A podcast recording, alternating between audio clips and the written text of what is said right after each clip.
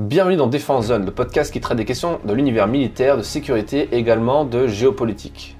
Nous sommes aujourd'hui avec l'un des journalistes de notre rédaction. Salut Romain. Salut Fred. Pour nos abonnés, tu t'es intéressé ce mois-ci à 5 sujets différents. Peux-tu nous en dire quelques mots? Oui, bien sûr. Le premier d'entre eux nous plonge à la DGSE, la DRM ou le CNCT dans l'impossible lutte contre le terrorisme. Lorsque l'on fait le point sur les derniers actes terroristes ayant eu lieu sur le territoire français, on se rend compte que bon nombre de ces individus étaient connus, voire même activement surveillés par les services de renseignement.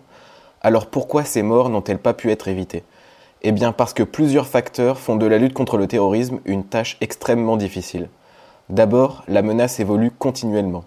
Les groupes terroristes ont plusieurs fois renouvelé leur stratégie pour aboutir aujourd'hui à ce que les experts appellent le terrorisme d'inspiration, une forme de radicalisation difficile à détecter.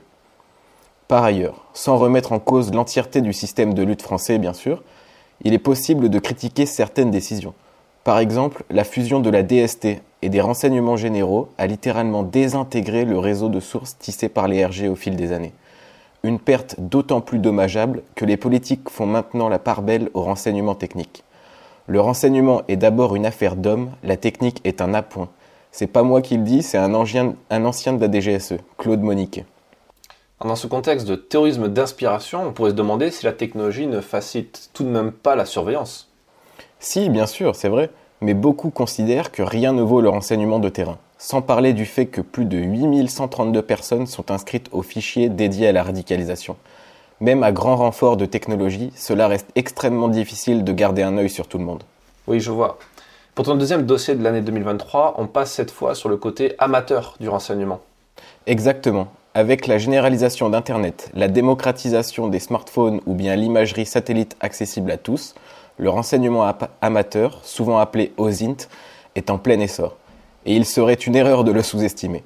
Au cours de l'invasion russe de l'Ukraine, de nombreux internautes ont utilisé les vidéos, photos et documents disponibles sur Internet pour vérifier des informations, réfuter des contenus, produire du renseignement militaire ou prouver la culpabilité des criminels de guerre. On peut citer par exemple le bombardement d'un des QG de la société militaire privée Wagner. Celui-ci a été rendu possible grâce au travail d'anonymes sur la base d'une simple photo postée par un mercenaire sur les réseaux sociaux. L'OSDIN s'est révélé tellement utile que l'Ukraine l'a institutionnalisé au sein de son armée.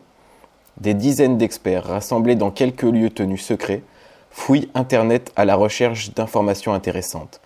Ils alimentent Delta, une sorte de carte interactive accessible aux soldats du front, qui concentre l'ensemble des informations disponibles, position des troupes ennemies, des chars, des, des batteries d'artillerie et j'en passe.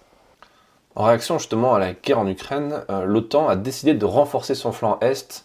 Pour la France, ce renforcement s'est concrétisé avec la mission Aigle. En effet, un millier de soldats français sont actuellement déployés en Roumanie dans le cadre de la mission Aigle. Ils font partie d'un dispositif bien plus important. Plus de 40 000 soldats, appuyés par des moyens aériens et navals, sont passés sous le commandement direct de l'OTAN. Huit groupements tactiques couvrent maintenant tout le flanc est de l'Alliance, de la mer Baltique à la mer Noire. C'est dans ce contexte que la France lance la mission Aigle le 28 février 2022. En l'espace de quelques jours, 500 militaires atterrissent sur une base aérienne roumaine à une centaine de kilomètres au sud de la frontière ukrainienne. Au fil des semaines, ils ont été rejoints par plus d'hommes, de matériel, un système de défense sol-air Mamba, ainsi qu'un bataillon de chars Leclerc. Un déploiement éclair qui a mis la logistique à rude épreuve. Les militaires français font face à des, conditions, à des conditions de vie difficiles en compagnie, selon eux, de souris et de chiens errants. Il semblerait que le service du commissariat des armées ait progressivement repris le contrôle de la situation. Le 15 décembre, le SCA a publié une série de photos et assure que le camp gagne progressivement en autonomie au fur et à mesure que les infrastructures se construisent. Dans ton quatrième article, on quitte le terrain pour prendre un peu de hauteur avec le vaste sujet du maintien en conditions opérationnelles. Le maintien en conditions opérationnelles des matériels est un enjeu crucial pour garantir l'efficacité des armées françaises dans un contexte sécuritaire mondial complexe les transformations entreprises ces dernières années et les augmentations successives de budget rassurent. Elles ont permis d'accroître significativement la disponibilité des véhicules et aéronefs français. Cependant, cet article passe en revue quelques défis qui restent à relever pour accomplir l'adaptation à la haute intensité voulue par Emmanuel Macron. L'entrée en service des véhicules Scorpion, est peut-être l'un des plus conséquents. Le Griffon, le Jaguar, le Serval, ils sont bardés d'électronique. Leur entretien va faire exploser les coûts de maintenance alors que la mise en place de l'économie de guerre nécessite déjà d'importants investissements. Et pour clore le mois de janvier, euh, ce mois de janvier 2023, on passe sur un tout autre sujet. Tu t'es intéressé à la sûreté maritime. En effet, ouais, je me suis plongé dans le dernier rapport du MICA Center. L'institution créée par la Marine nationale coopère avec plusieurs marines partenaires pour assurer la veille et l'analyse de la sûreté maritime. En fait, elle émet des alertes et tient à former les armateurs, les assureurs et de nombreux autres acteurs privés comme publics. Pillage des ressources halieutiques, vol de marchandises ou de ressources naturelles stratégiques, prise d'otages en vue de rançonnage, les risques et activités illicites inhérents au domaine maritime sont nombreux. Le MICA dresse le bilan d'une année 2022 mitigée.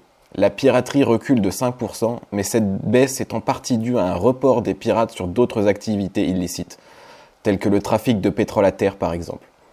Le brigandage reste stable, voire augmente dans certaines régions du globe. Pour proposer un tour d'horizon le plus complet possible, je me suis également intéressé aux enjeux de la sûreté maritime. Le golfe de Guinée, souvent cité lorsque l'on aborde le sujet, est révélateur des enjeux mondiaux en la matière. La zone allant du Sénégal à l'Angola, environ 6000 km de côte tout de même, est riche en pétrole, minerais, gaz et se trouve être la plus dangereuse au monde. Et pour cause, elle concentre 25% du trafic maritime autour de l'Afrique. Comme le rappelait l'ancien ministre ghanéen de la Défense lors d'une rencontre internationale à Accra en 2019, la mer est l'autoroute du commerce mondial. Merci Romain pour cette présentation détaillée et qui donne vraiment envie de lire tout ça. Je rappelle qu'en étant abonné à Défense Zone, vous avez accès à tout ce contenu premium et bien plus encore, car dans votre espace membre premium, vous avez également la possibilité de consulter tous les anciens numéros du magazine en version digitale, depuis le début d'ailleurs, et ça commence à faire long. Euh, et vous pouvez aussi écouter des podcasts inédits, des épisodes inédits du podcast. Pour ce faire, rien de plus simple, rendez-vous sur notre site internet défense-zone.com, puis cliquez sur l'onglet Premium en haut à droite et sélectionnez l'offre qui vous intéresse. Si vous êtes plus papier que numérique, vous avez également la possibilité de recevoir notre magazine trimestriel directement dans votre boîte aux lettres. Rendez-vous donc sur notre site internet pour retrouver toutes les infos et à très vite pour un prochain épisode du podcast.